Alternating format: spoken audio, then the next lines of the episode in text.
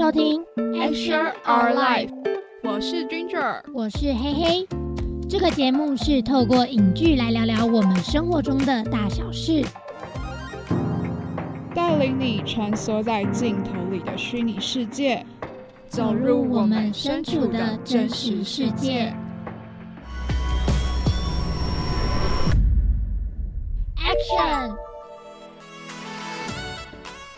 Action！Hello，欢迎来到 Share Our Life，我是 DJ 嘿嘿，我是 DJ Ginger。Ginger，今天的主题又来到一个半沉闷的时候了，有点不想要这样开场，但是不知道为什么今天坐进来就有一种好，有点要接受命运的感觉，不知道为什么擅长是不是？对对对对对，就是就是很不适合我的风格。好。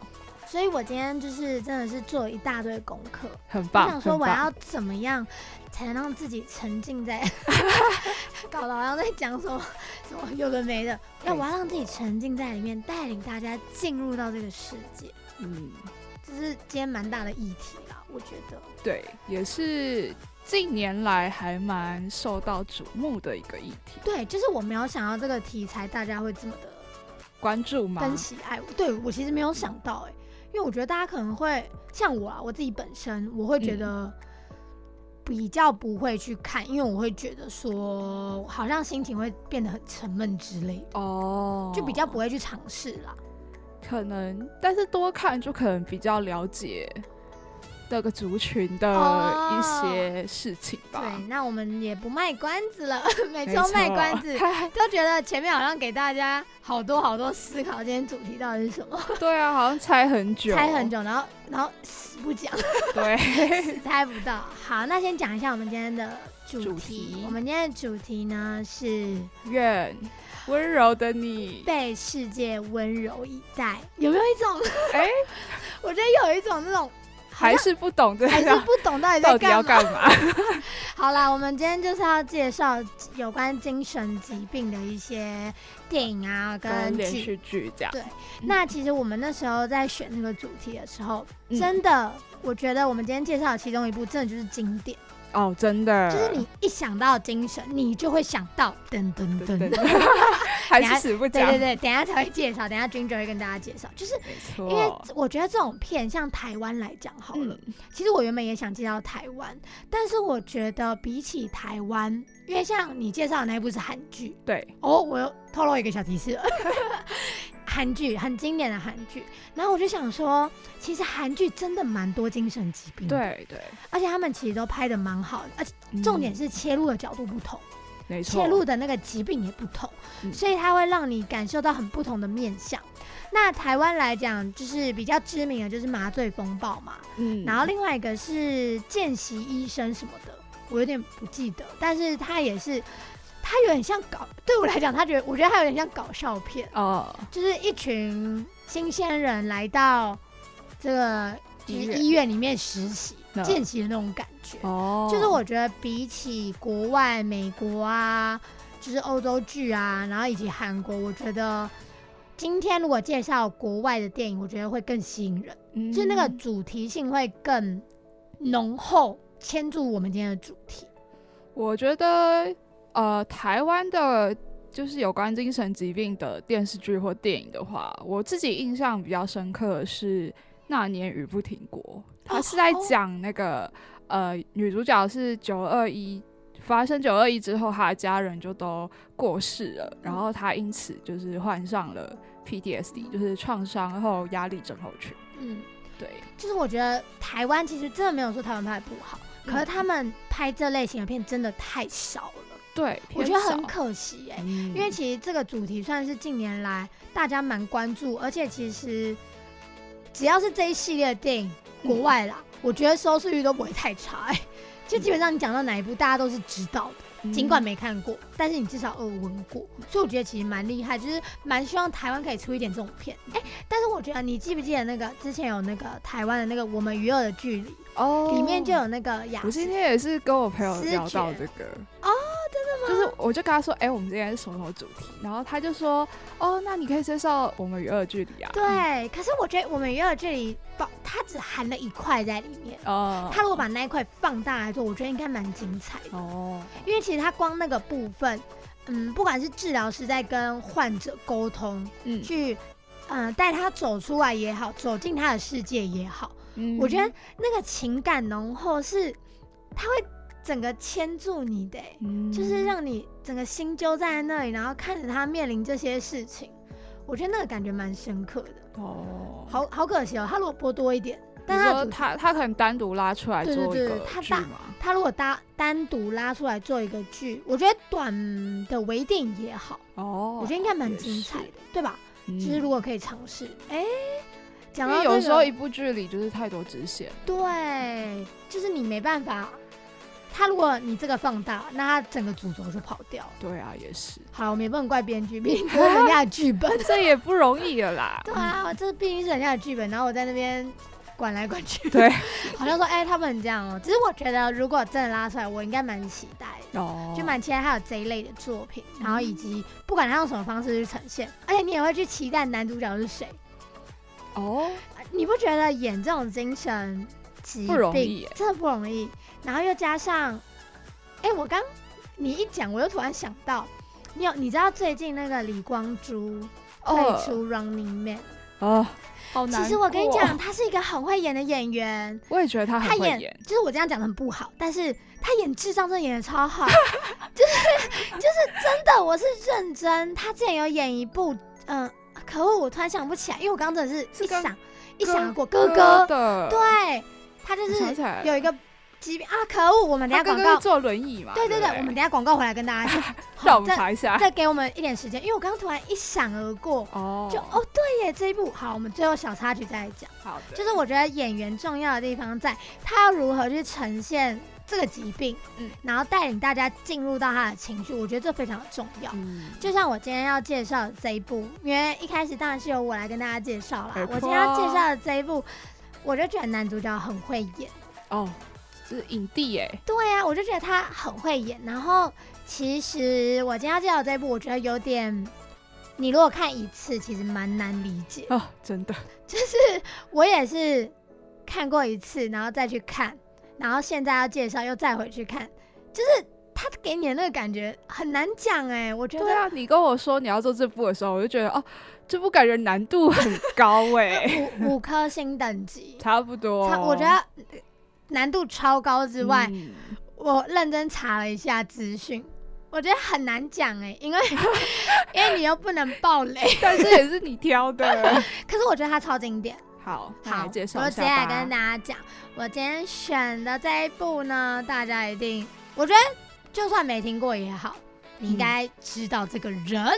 我今天要演讲的呢，是一部美国的电影，叫做《隔离岛》，有吧？经典吧？尽管你没看过，应该也听过吧。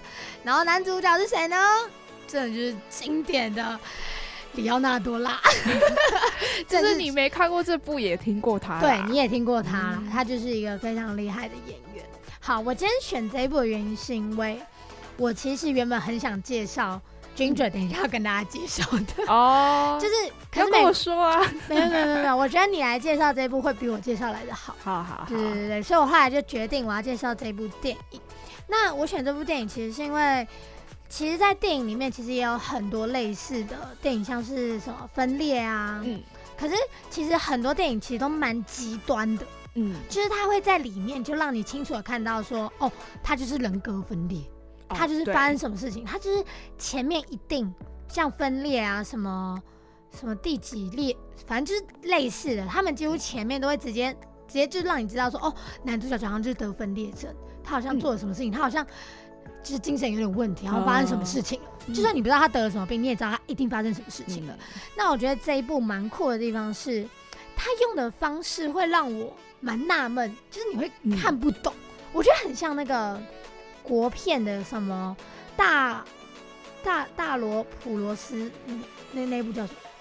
是一部蛮经典的大佛普拉斯。对对对对对，大佛普拉斯。然后还有另外一部，呃，很像，我觉得很类似台湾金马片哦的呈现的手法。就是你一定要看第二次才会再度理解的那种感觉。嗯，因为它其实算是，它算是我第一次看，我其实超纳闷他在干嘛。哦，就是我会有点看不懂，说啊，哦，然后你看到最后，你会突然恍然大悟。哦，你会知道说来个反转，对，来个哦，原来他是这样。哎，其实你我等下如果快爆雷，你要跟我讲。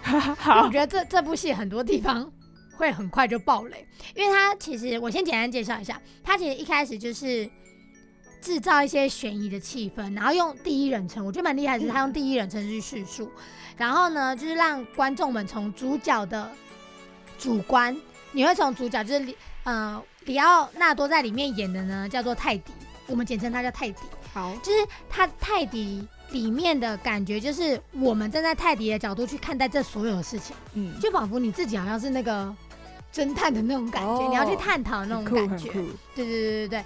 然后我们呢就要从这些线索里面去找寻资料，嗯，你就是要开始去破解一些事情，就是我们好像也身历其境的感觉，我们好像也参与其中的感觉，这是我觉得他蛮厉害的地方。因为有些精神病的疾病的一些电影，它。很难让我们引起共鸣，其实我们很难理解他为什么去做这件事情。嗯，我们很难去想说啊，他他就这样做啦。我们好像就只是知道说，哦，他就是生病了，嗯，所以做了这些事情。那这部不一样的是，他把我们的视角就是那个人，因为他那个泰迪呢，他其实，哈，我不知道这样讲好不好？哎，怎么说？就是我不知道到底要不要讲他的真实身份。我觉得你可以讲，可我觉得可以讲，可以，好好好，因为我这样讲的话，大家应该会更有感觉，想去看吗？对啊，对啊。好，就是呢，其实泰迪他在一开始，大家的视角会知道说，哦，他是一个联邦法警，一个警察。好，所以呢，大家的视角就是跟着这个警察去办案。嗯，所以他们来到了一个岛上，叫做，因为他们他跟另外一个搭档查克，他们一同前往那个岛。那个隔离岛，他们要去办案，就是他们要去调查一个女病患，有一个女，有一个不是女病患，有一个病患逃走了。哦，他逃走了，而且他怎么了呢？他杀人了。哦，可是他消失了。所以呢，男主角他就要跟着这个伙伴查克一起到这个岛去探讨。所以我们的视角是不是就是说，哦，他们两个要去办案了？对啊，他们要去破这个案子。嗯，但是事实上呢，他们要破的这个案子其实是一个谎局。它是一场骗局哦，因为其实这个犯人就是里奥纳多哦，因为他得了症，他一直有感，他一直觉得他就是一直精神错乱，他一直觉得他这个人到底是谁？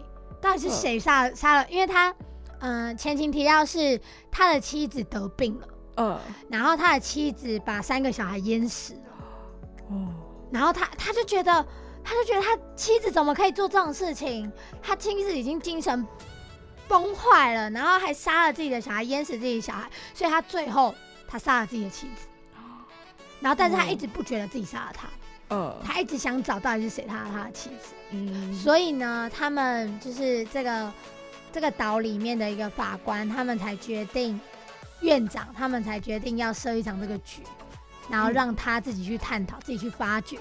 就在这个过程当中，让他自己去找到凶手到底是谁，哦，才发现哦，原来凶手是自己，哦，所以他不是一个幻想出来的，他是真的。大家为了就是里奥纳多为他设了这一场局，应该说他幻想出来这些东西，大家变成把这些把他幻想的东西变成事实，哦，所以才让他去当警官。所以当他是警官来到了这个岛的时候，他就觉得一切都很熟悉。对，因为他自己就是在这里的人，可他不知道，他就是幻想自己是一个警官，要找到凶手，所以大家就配合他演了这场戏。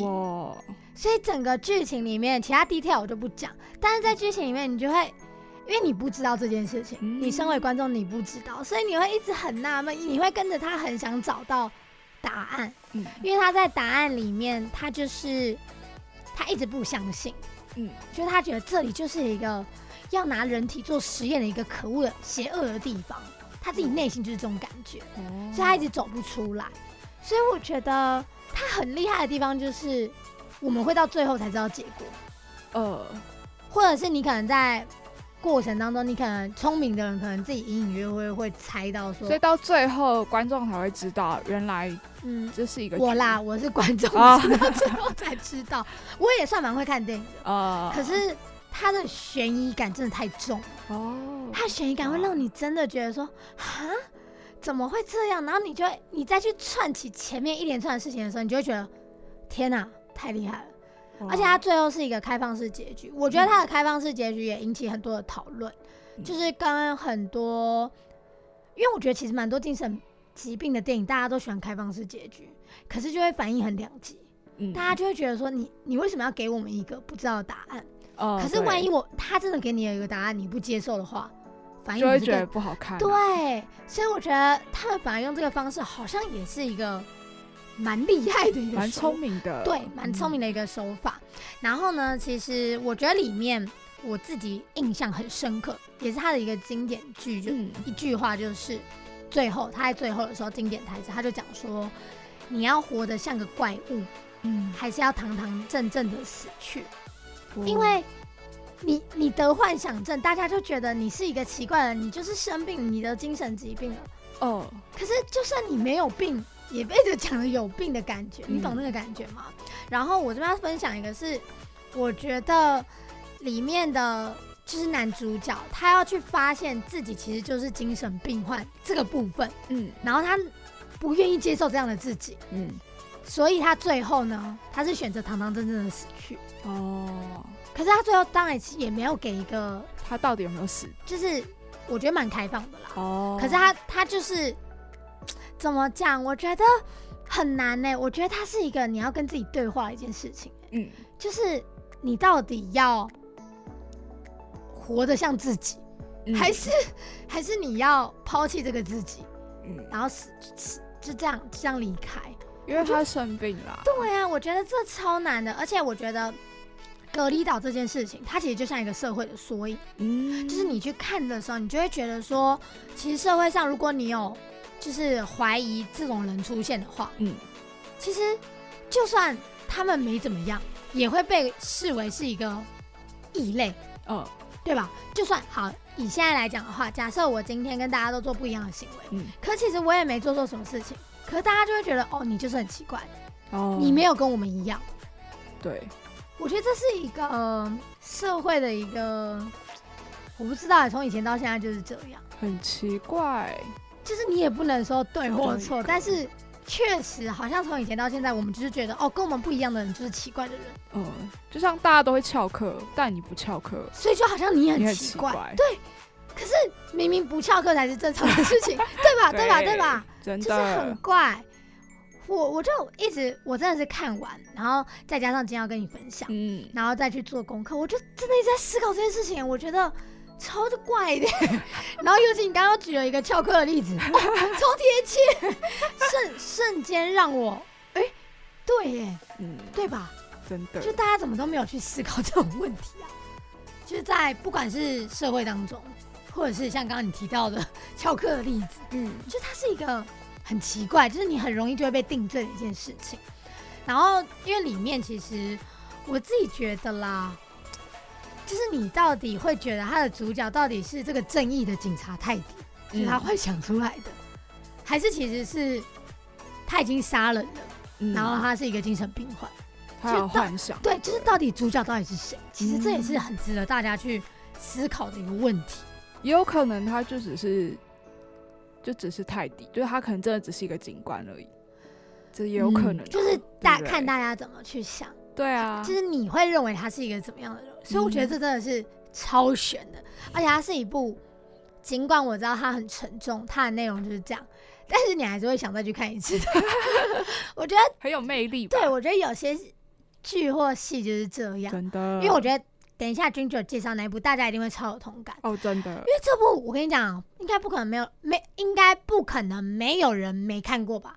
双重否定等于肯定。硬要硬要，对吧？我就觉得这部真的是蛮适合大家去思考的一个问题。大家也可以有兴趣的话，我觉得大家也可以看看，试着去看看。虽然可能前面会不太了解，啊，或是会让你看了觉得很沉重，嗯，一直在思考烧脑。但我跟你说，真的去看一次，我觉得可以瞬间思考很多事情。因为我们今天介绍的这两部，它的呃相关的精神疾病是比较类似的。嗯嗯。然后呃，你知道就是 I G 的现实动态不是都可以看到你呃去年的今天，两年前的今天吗？对对对，其实我到现在还是不会用。然后因为我我自己就很喜欢看的，就很想知道，哎，我前几年今天到底在干嘛？然后我刚好今天就看了，然后那时候我发现实动态是。呃，我抽到了一个电影票，然后我去看了一个首映会。嗯，然后那时候跟我朋友去看了一部电影，叫做《厌世妈咪日记》。哦，然后这一部呢，它其实也是跟精神疾病有关的。对，她是一个家庭主妇，然后呃，其实很多家庭主妇都是会有忧郁症或是一些相关的精神疾病，然后她也是出现了跟这个算是失觉失调也有点关系。对。他就也是幻想出了一个人，我觉得对对对，然后你就会想说，哎，就是在电影里，他前面当然不会告诉你说他生病了，他可能就会一切都很正常，对对，直到哎他请了一个保姆，然后是其实是他幻想出来的一个人，然后到最后呃发生了一些事情，然后大家才发现原来他生病了。对，嗯，我觉得这有时候也是让大家去思考自己生活当中的一些事情，嗯，就是其实有时候会不会这件事情其实发生在你生活周遭，然后你自己浑然不知，嗯，其实我我很喜欢，其实我蛮喜欢沉重的议题的电影，嗯，就是内心深处蛮喜欢的，但是其实。就你突然约我去看这种，我其实也不会说哦，我一定要去看。嗯，但其实回家会自己看的那种。哦，就是他比较喜欢一个人看。他是一个，他是一个真的可以跟自己对话的一些电影。嗯，因为你会在看这些电影的同时去思考很多事情。嗯，而且有时候有些点啦，我觉得有些故事情节，它真的可以把你瞬间拉进那个那个情境里面。嗯，然后当你在。看完抽回来的时候，你脑海中真的都是浮现那些画面，然后去思考那些内容。所以这些片厉害的地方就是，它为什么会让你想要再回去看？嗯，就是因为你有些地方还没搞懂，你还没搞懂，你就想要回去看看它到底发生什么事情。哦，我突然好想找一些 电影再跟大家分享，真的是突然越讲越有感。对啊，没办法，我们一个礼拜一集。就是能介绍两部，对对对，我们已经极限了。因为如果我们可能就是简单的介绍两三部，我觉得好像就只是推荐推荐电影，推荐电影给大家。那我们就列个排行榜，就好 就没有什么意义啊。本日第一名、第二名、第三名，对啊，就是其实可以深聊这些故事，然后去探讨一些带回自己的人生生命当中的话，我觉得这蛮有意义的。嗯，就它是一个很酷的一件事情。然后就像我们今天的主题一样，其实我觉得，就算生病了，你去看故事里面，一定都会有一个人是在帮助你的。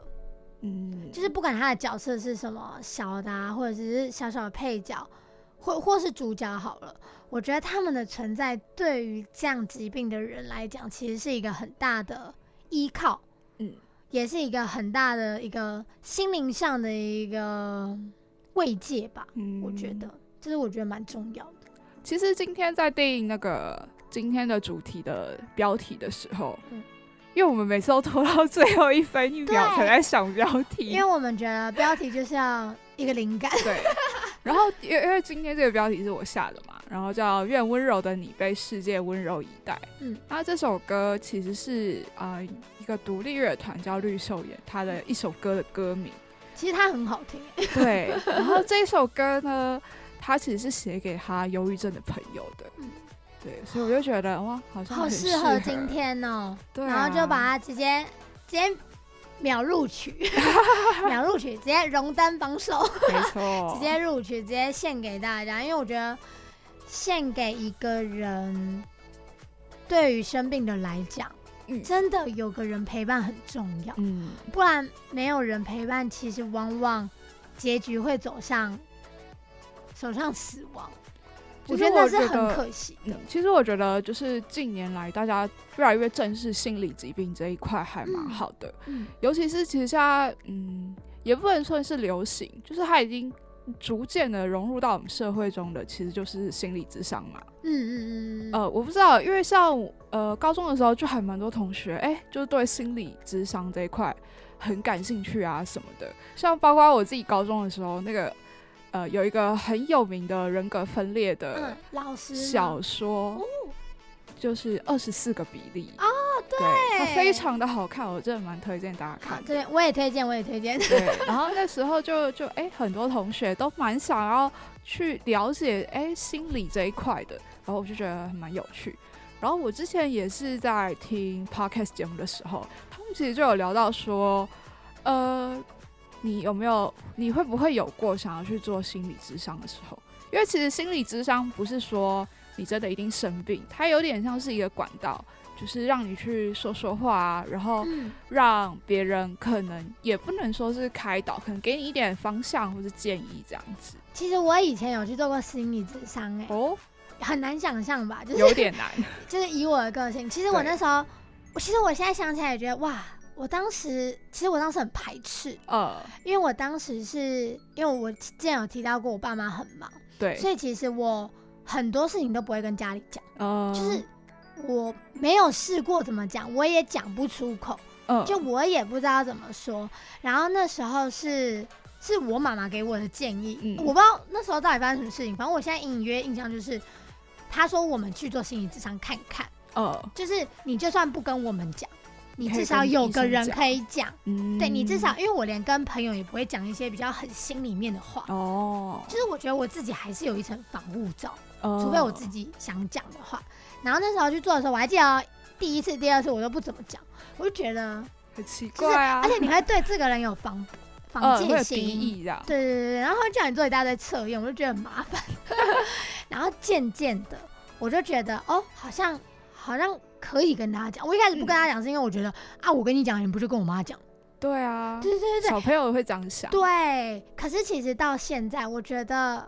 好像蛮有帮助的，就是虽然我不记得中间到底发生什么，对对对对对对，或者是那个过程到底怎么样，然后我发生了什么事情，我有没有做一些改变，其实我也不知道。嗯，但我知道他有拉近我跟我家人之间的距离，他有，嗯，他有改变一些我的想法，嗯，他有告诉我，我记得他那时候告诉我说，我爸妈工作忙不是因为不爱我，嗯，是为了给更好的我。哦，所以我觉得我那时候其实虽然当下可能很排斥啊什么的，但是其实你会在透过一次一次的聊天当中，你会渐渐的去改变一些自己想法，而且是在无形之中。哇，就是你其实自己不知道，是我现在长大了，然后回想起来才会觉得说，哦。对耶，其实我好像就是在那个时候有被帮助到，对，有被帮助到。虽然我到现在连他的血我都不记得，而且我连他的女生男生都不记得。对，但是你就会觉得哦，其实也不错。嗯，而且而且我觉得现在想起来觉得哦，还蛮妙的。我怎么会做这件事情？但是我觉得那真的还蛮厉害。嗯，就是你尽管我觉得不要说他有没有效，嗯，但是他给了你一个出口。嗯，真的一个说话的出口，所以我觉得那还蛮有效的，还蛮酷的。像我在听那一集节目的时候，就他有一个超好笑的说法，他就是哎，我忘记是可能是应该是其中一个主持人，他也去看心理智商，嗯，然后他的那个心理智商呢，呃，他好像是实习吧，所以就一个很漂亮的女生，然后很年轻这样，然后他就在那边，然后可能就跟那个女生说他的烦恼啊什么的，就跟那个心理智商师讲。然后他突然意识到了一件事，什么什么？他终于知道为什么男人要去酒店。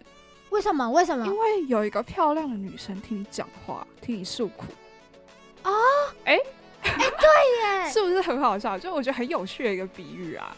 哎，对，因为你去那里，你不认识他，但是他会坐在那边听你讲话，对，他会听你讲心事。对啊，啊不就跟那个男人想去找酒店小姐很像吗？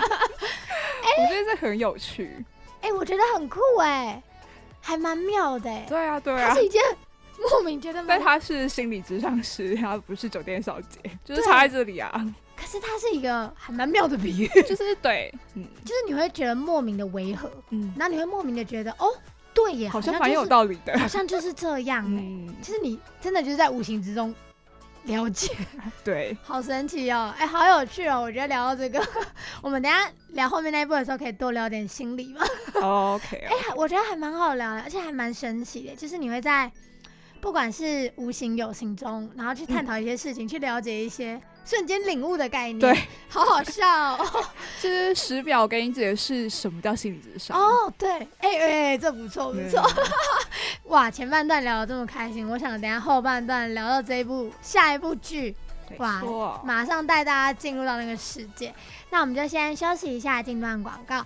稍后回来呢，我和 DJ Ginger 会跟大家分享另外一部精彩的剧，而且是超经典的。那我们休息一下。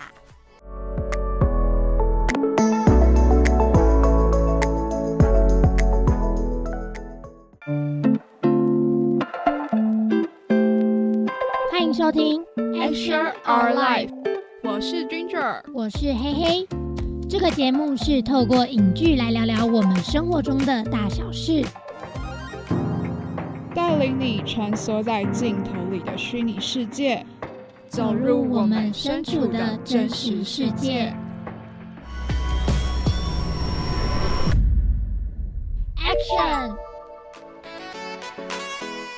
Action！Hello，欢迎回来，Action Our Life，我是 DJ 嘿嘿，我是 DJ Ginger。刚刚聊完我们的隔离岛之后，接下来紧接着呢是要由 DJ Ginger 来和大家介绍经典、超级经典的韩国电视剧啦。其实我自己在开始看韩剧的第一部，其实就是这一部。第一部吗？对，还记得？对，就是有点分水岭的感觉。我的第一部是大长今，哎，哦，就是排除大长今那种跟家人一起看的，就是第一部。让我自己开始自己开始想看，因为我记得就是这一部在播的时候，那个时候我要考学测哇，然后我就忍到考完才看，吓死！我想说你对得起学测吗？没有没有，我考完才看。好好，那就好。好，这部呢就叫做《没关系是爱情》啊，是一个韩剧哇，真的是经典到爆炸。没错，那现在就。先来介绍一下，那它就是一个以心理医学为题材，然后通过这个人气的推理小说作家张载烈，就是我们男主角跟精神科医生池海秀女主角之间的相处，然后呢来描述现代人在不知不觉中带着心病生活的人生，还有爱情故事。我觉得他的爱情故事虽然他在讲疾病，嗯，但是因为他的爱情故事让他变得比较没有那么沉重。对。那这个张载烈呢，他患有的就是思觉失调症，因为他在童年的时候呢，其实就被他的继父还有他的哥哥就是虐待，就虐打就对了。好可怜哦。然后就导致他其实心中了有不可磨灭的那个伤痕，然后也是为了要去躲避他继父的施暴啊，所以他都会藏匿在那个路边的厕所。所以呢，他就认为说，其实只有洗手间可以带给他安全感，所以他要。蜷缩在浴缸里面，他才可以睡觉。你还记得那个画面吧？就是他的那个浴室非常的豪华。就是他，就是你可能刚看，我觉得一开始看会蛮纳，对，你会想说哈，然后你一看就会哦哦，对，那个我觉得大家一定要去看那个画面，我觉得那不是我们用讲就可以形容出来的感觉，没错，那是一个你亲自去看，你就会哈，太扯。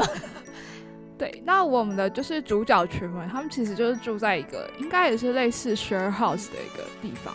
然后呢，呃，里面呢就有我们的女主角，然后张载烈是后来还住进来的。然后我们的女主角呢，海秀，她是一个精神科的医生。那她自己的问题呢，是她其实没有办法接受亲密的肢体接触，因为在小的时候呢，她其实就看到她妈妈跟外遇的对象的亲吻的画面。然后就造成他有阴影，对，就是有一种我好像做这件事情就有点背背叛，就可能会一直想到这个话。我觉得对他来讲蛮大的伤痕在里面，就是毕竟那个又不是你爸爸。对。然后里面的还有一个配角，就是我们刚刚提到的李光洙，嗯，他呢，他其实是演一个有妥瑞氏症的呃一个角色。那我觉得他在里面也算是激起了蛮有趣的化学反应哎。对，就是他本身他演戏就蛮好笑的，我觉得他是这是他的一个魅力，就他驾驭的很好。嗯嗯。那在这部剧里面呢，其实每一个角色啊，他都有不同层面的精神创伤嘛，像是刚刚提到的，呃，张载烈的精神分裂啊，然后海秀的亲密关系焦虑症，然后光叔的妥瑞氏症，然后还有我们呃赵东明，就是呃也是一个精神科医生，算是海秀的哎上司吗？有点忘记了。算吧，哎，没有，他是自己营业的，对他也是一个，有点忘记。然后他是一个自己开诊所的医生，对。然后其实很有趣的是，其实他们并不会觉得彼此很奇怪，反而都是因为彼此有不同的创伤啊，所以可以去理解，并且就是可以互相安慰。就是每一个人，就像你说的啊，就是要透过和过去的自己和解，对，才可以从中更了解自己。就是有种解脱了吧，对就是得到一种赦免的感觉。对，就是你已经放下这件事情，走出来了，所以它变成是不会对你造成太大的影响了。嗯，像其实它里面还有一个很特别角色，叫做韩江宇。那这个角色是张载烈他幻想出来的那个人，那个那个人。对对对。然后其实一开始大家就是他前面也都没有很说的很清楚，说张载烈他就生病了，他反而是让这个韩章宇这个角色一直出现，然后莫名的有很多就是哎跟他很相似的经历，所以他就引起了这个张载烈他的注意。但是就是他不知道说是他想象的，对我觉得这就是厉害的地方，他就是他也没有明告诉你，但是呢观众在看的时候。其实你会一直有很多的猜测跟纳闷，没错。然后在里面，然后去了解到最后出来，你就会哦这样。嗯。然后其实在这边就是也想跟大家稍微讲一下什么是思觉失调症。其实很多人提到那个，对对对对，里奥纳多那个也是，嗯，也是都是。然后像他说，呃嗯，多重性格或是分裂的这个性格呢，其实并不是思觉失调症。思觉失调症呢，它其实是很难去分辨。真实跟虚伪哦，变成是哦，意思是说他其实不知道这个是真的还是假的。对对对，就像他张载烈，他一直觉得韩江宇有这个人呐，这个人呐。然后就像那个刚刚里奥纳多里面，他一直觉得他是一个警察，他是一个警察，他不是这个，他要找这个凶手，他不知道凶手就是自己。对。然后其实像思觉失调症的人，他主要的病症呢，就是很容易有妄想，嗯，然后他们的就是思想会很混乱。啊，对，我觉得会有幻觉，就是大家的，我觉得他们的思觉错乱会让我们也有点思觉错乱，就是哎，他到底讲的是不是对的那种感觉？就是你会不知道他说的是真是假，那就算他讲的像真的一样，你也会觉得好像有点假。对，反正呢，就是他们其实，在呃，不管是工作啊，或者是课业，其实会比较难去集中精神，然后他也发现自己会很难跟人家沟通。跟表达自己的感受，其实就是这个病症它的一个主要的特征。这样，其实我觉得蛮，他们自己应该也蛮煎熬的。对啊，因为自己也不知道，就是连自己都不知道了。那更何况是其他人发现你生病，你要怎么样去面对？我觉得这又是一个很难的课题。其实，在这部剧中，就是张载烈，他一开始也不太相信自己生病了，然后一直到后面，你可以看到他。呃，很努力的要去治疗，那个过程其实都让人看了还蛮心酸的。对，而且有时候明明知道自己生病了，嗯，然后我觉得他要克服，我觉得比起生病，他要克服的心理压力更大。对，那是他最艰难的一道难关，他要先过了自己，才有办法去解决这些问题。没错，其实我觉得不管怎么样，就是在你遭受到一些挫折或者是不开心的事情的时候，我觉得那都算是一种成长的力量吧。因为我觉得在呃，你知道你发生了这些事情，你会很难过之后，你会更想要去好好认识自己。哦，对，嗯，就像我们在遇到挫折的时候，对。就是当然，我们在经历这一段，我们一定很难熬嘛，一定觉得说哦，都黑我放不下，我过不去，什么掉入地狱十八层地狱这种比喻。对，但是其实当你过了之后，嗯，真的就是雨过天晴哎。对啊，就是你好像觉得哦，我我其实也没那么脆弱嘛，对我好像其实也可以去面对嘛，嗯，就是整个又是海阔天空的感觉。这种时候，你就会觉得嗯，更加认识了自己。对，因为如果你不经历这些，你就不会知道。而且你永远不会知道，说你当你面对这些的时候，你要怎么去处理？对，你要怎么样去面对？因为你没有过啊。但是你有过了之后，你就会觉得，哎，我好像又长大了。对，就是明明好像也没有实际的长大，但是在无形当中就觉得，哎，我好像变得更强壮，嗯，变得更有勇气去面对很多的事物。像是我很喜欢里面有一句话，他就说，离别也需要慢慢练习，以后会慢慢好起来的。啊。我跟你讲，我没办法，因为我能理解，就是里面讲的，然后以及很多人说什么离别不是再见，是为了迎接什么更好的之类的话。但是离别本身就是一件很感伤的事情，很感伤啊，就是要你是一个什么样个性的人来面对。这个感伤其实又是不一样的状态。嗯，像我们乐观的人在面对离别，可能真的不会很轻易的说出什么“哦，真的很难过”这种，但是不知不觉眼泪就会掉下来。对 对，就是情感就会自断自然而然的流露出来。对，我觉得这就是一个还蛮奇妙的地方。因为其实这句话，它其实就是在讲那个韩章宇他的出现嘛。然后其实就是因为张载烈还有这样子的幻觉啊，所以就觉得张宇是一个真正的人啊。其实他的出现呢，就代表着是一个很巨大的一个伤痛嘛，对不对？嗯嗯。所以其实张载烈也在治疗的过程中啊，要去呃跟过去的自己啊和解及告别。然后我觉得这也是真的非常需要勇气的。就像你可能过去做了哪些事情，啊，你现在成长了，嗯，你必然要跟他道别。对啊，一样的道理，跟那些伤痛。而且就像我们不是再过一个月就要毕业了吗？这随着一天一天的做节目，然后一天一天的时间流逝，就突然觉得，天哪！对，真的，天一集少一集哦。对，大家把握，大家把握，我们在倒数喽。对啊，倒数一个月喽。没错，就是其实也蛮感伤的。我们也算是即将要跟。大学时期的自己说再见的时候，没错，好感伤哦。就是光想到这一集要做这个节目的最后一集，也觉得有点难过。对，就是你像你说的，做一集少一集啊，还有想到李公主，好感伤。刚刚原本跟大家提到，就是我们觉得，我刚刚有聊到说，李光洙之前有演一部剧，那一部叫做《完美搭档》，它是一部电影，它也是在讲。有疾病的一些事情，大家可以去看。我这边就不多讲，因为我们也即将要到今天的尾声了。在最后，其实还想送上剧里面的一段话给大家：我们都是第一次过自己的人生，所以会笨拙生疏，所以会觉得抱歉，所以有点小失误也是可以的。哦。哎，我觉得中文完美啊，中文的中文跟韩文讲真的有差呢。就可是那个情感是对的啦。对啊，对。就是确实，而且我觉得一点点失误没关系，而且毕竟这是我们自己的人生。对。就是像我们在 Instagram 上面跟大家预告的，其实每个人都可以决定自己的人生。对。尽管他生来可能没有那么完美。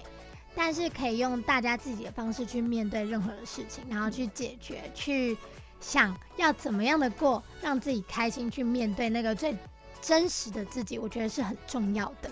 而且你永远都不知道你可以多强大。对你一定要面临了挫折了，跌倒了，这都难免的，这都难免。对，就再站起来就好。跌倒了又怎么样？你只要再站起来，继续面对。没有什么是过不了的难关，对，关关难过关关过，没错。虽然这句话有点弱，但是是经典啦。那么我们今天和大家介绍的主题就要在这边告一个段落啦。希望大家喜欢我们今天介绍的主题。没错，那我们 Action Our Life 的呃节目呢，也在各大收听平台都听得到喽，大家一定要来听。那我们就下周再见喽，拜拜，拜拜。